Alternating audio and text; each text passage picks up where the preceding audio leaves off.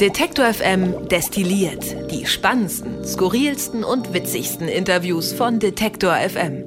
Guten Tag und herzlich willkommen. Wir sind's wieder von Detektor FM. Und wer uns letzte Woche zugehört hat, der fühlt sich vielleicht so ein bisschen äh, erinnert, dass schon wieder dieselben Menschen am Mikrofon sind. Hallo Easy. Ja, hallo Christian. Zeit zurückzublicken auf die Woche, die da war bei Detektor FM. Ich weiß nicht, wann warst du das letzte Mal in Italien? Ja, viel zu lange her. Zu viel lange zu lange. Ja, kann ich mich gar nicht mehr dran erinnern. Aber, aber ich höre da so ein bisschen auch eine Sehnsucht raus. Ist ja relativ typisch für Deutschland, oder? Also so eine Ja. Italien-Sehnsucht. Hast du das? Ist, bist du so hier mit einem Goethe-Reiseführer durch Italien und so? nee, das habe ich nicht gemacht. Aber tatsächlich war, glaube ich, äh, Rom mein schönster Urlaub, würde ich sagen. Oh. Also ich bin ein unglaublich äh, großer Fan der Stadt. Ich finde es total toll, dass man hinter jeder Ecke irgendwas Historisches sehen kann und äh, war vom Kolosseum und Forum Romanum total begeistert. Und damit bin ich ja voll im Touri-Film. Ne? Also, aber äh, ja, das ich heißt, du bist so ein Antike-Fan großartig. auch? Ja, schon. Du guckst dir so Steine an. Ja, Ja? wenn die gut aussehen. nee, gucke ich mir schon an, wenn sie eine Geschichte haben. Ja, auf jeden Fall. In Ja. Rom habe ich das gerne gemacht und natürlich äh, bin ich auch großer Fan von Nudeln und Pizza und so. ne? Also, ja, ja. ja, klar. Ja. Kaffee. Wann warst du das letzte Mal in Italien?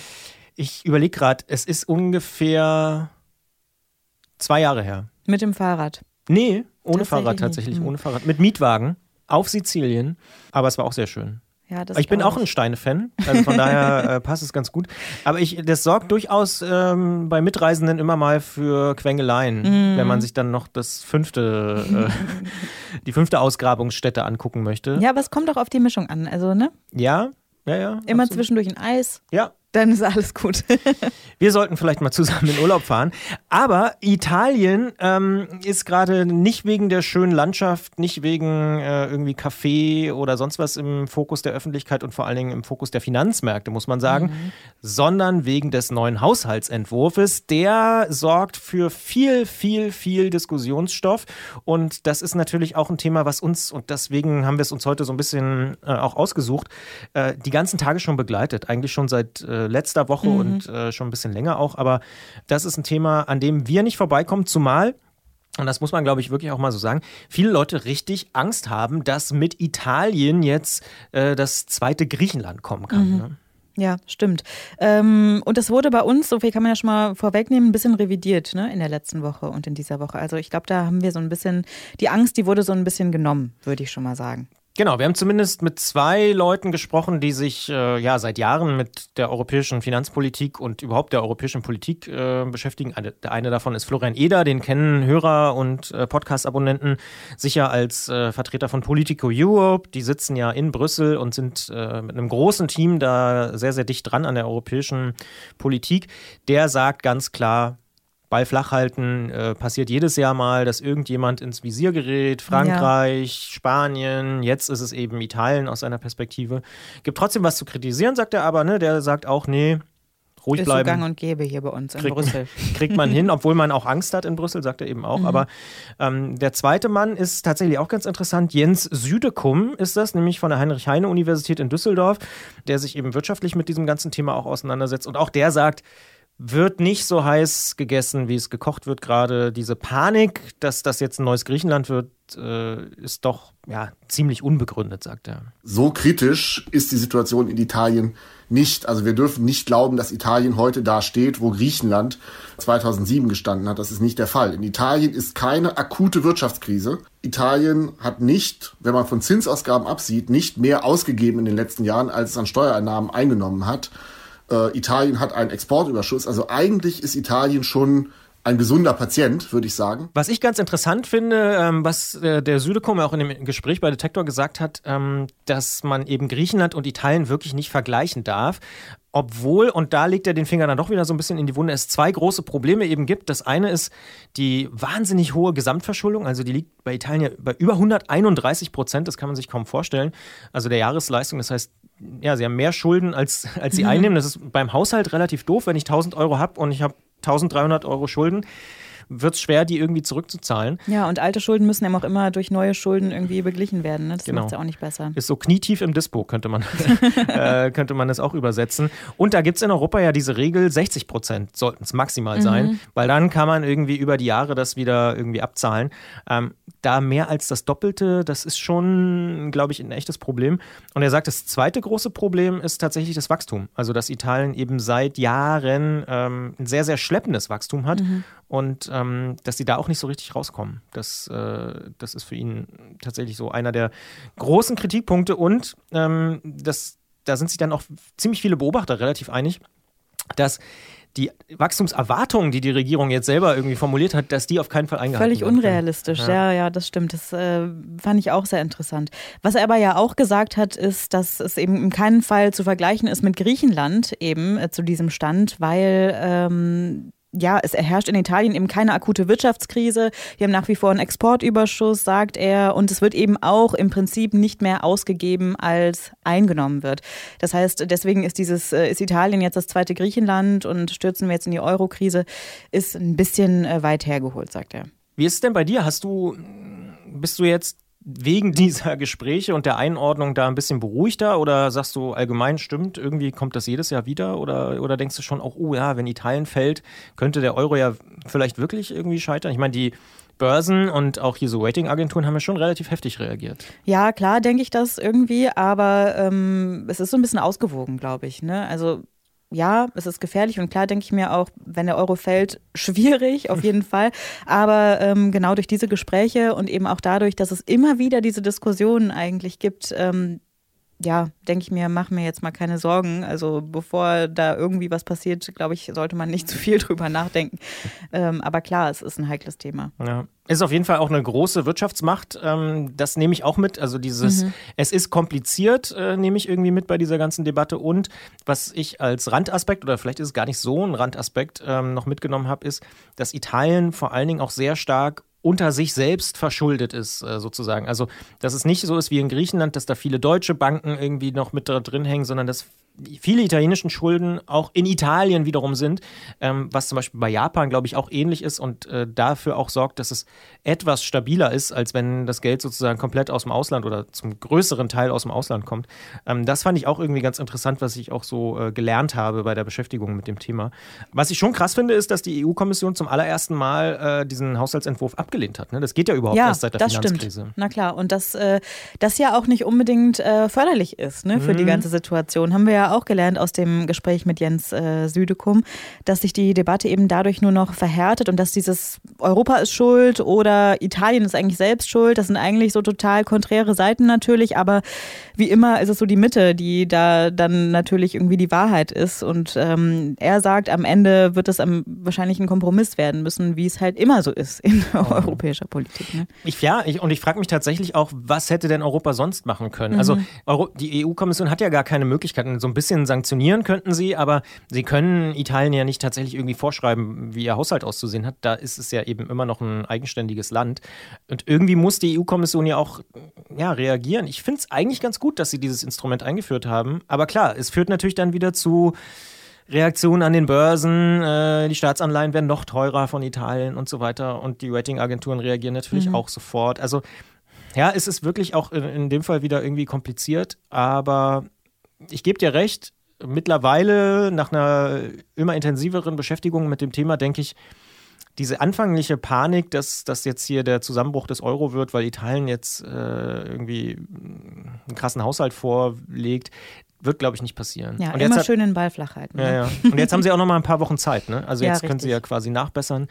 Und ja, ich vermute schon auch, wie du sagst, dass es dann wahrscheinlich doch irgendwie Kompromisse geben wird.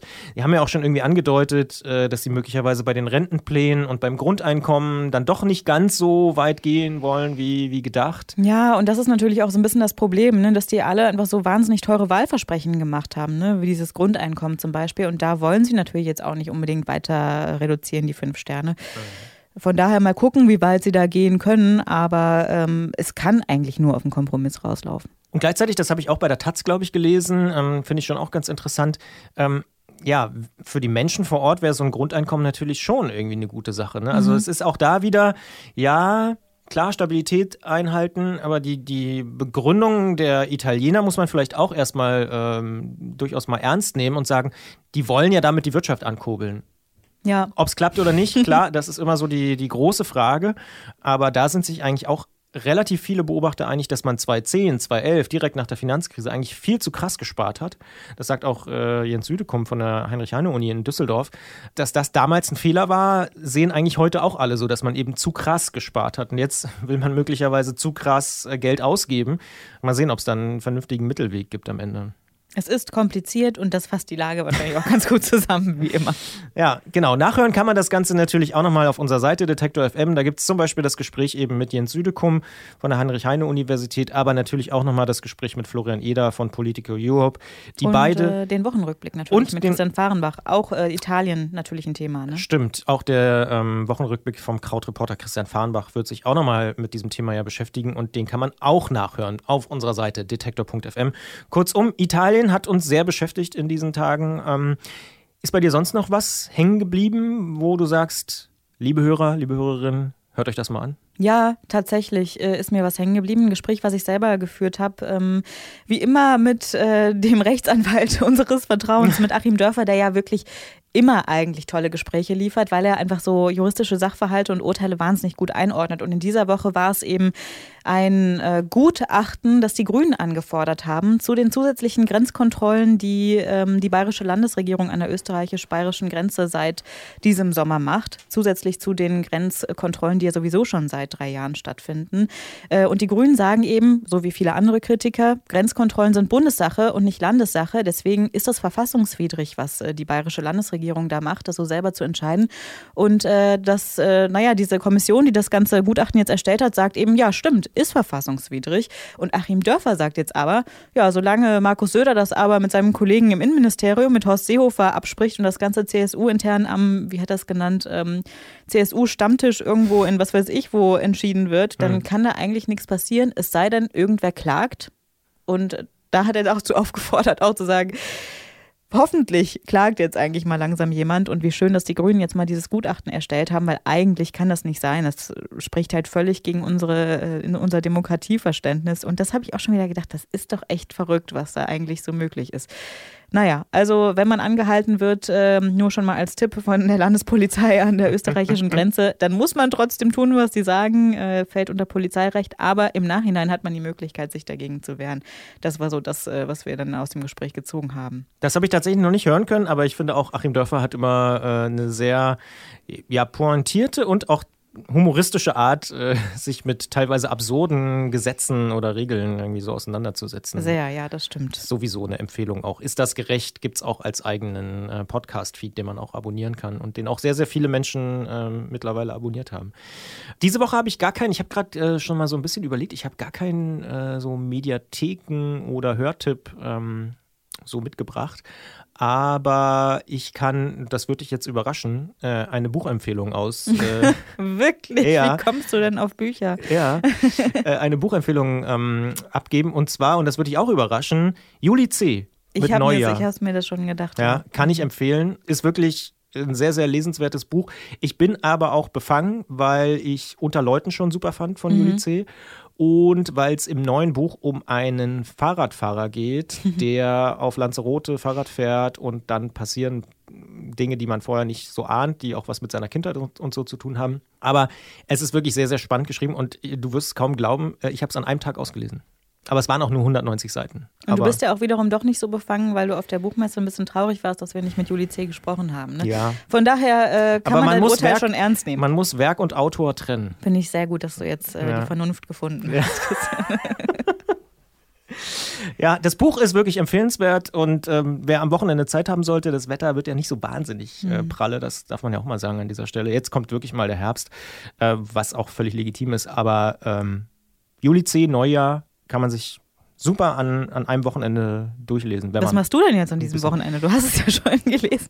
Ja, ich werde nicht dieses Buch nochmal lesen, das kann ich schon mal versprechen. Aber tatsächlich habe ich schon noch andere Bücher, auch von der Buchmesse, äh, auf meinem Stapel liegen. Ja, wir haben ja hier auch so einen Buchtauschschrank eingerichtet ja. ne, mit den ganzen Büchern. Also da gibt es immer genug.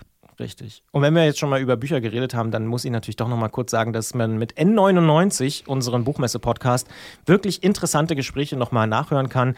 Ähm, zum Beispiel mit Harald Martenstein oder auch ähm, mit äh, Frank Thelen. Mit Ilja Trojanow. Ilja Trojanow. Zum also, Beispiel auch. Mit Margarete Stukowski. Ja. Alle sind sie dabei. Genau. Hörenswert, äh, das vielleicht als letzter Tipp von meiner Seite noch. Gibt es von dir noch irgendwas außerhalb des Detektor-Universums, wo du sagst, liebe Hörerinnen, liebe Hörer, merken, anhören, angucken, lesen? Nee, gibt's nicht. Kann ja auch mal so sein. Die Hälfte unserer Redaktion, das kann man vielleicht noch erzählen, fährt heute Abend nach Berlin zum Bon Iver-Konzert. Ne? Äh, ich habe mir gestern schon mal die Setlist von den letzten Konzerten angehört. Es sind 19 Songs, die gespielt wurden in, äh, in Belgien. Gestern, vorgestern, weiß ich nicht mehr genau, wann Ach, deswegen muss Gregor heute auch früher los? Ja, und ich auch. Ah, ja. Na, da wünsche ich auf jeden Fall viel Spaß. Ja, ja danke schön. Äh, und ich wünsche allen, die zugehört haben und denen natürlich auch ein schönes Wochenende. Vielen Dank, wünsche ich dir auch und bis nächste Woche. Detektor FM kann man übrigens auch live hören. Wir senden rund um die Uhr ein Online-Radio mit Kopf, Herz und Haltung. Im Wortstream mischen wir wissenswerte Themen mit moderner Popmusik und der Musikstream ist der perfekte Tagesbegleiter mit frischer Musik.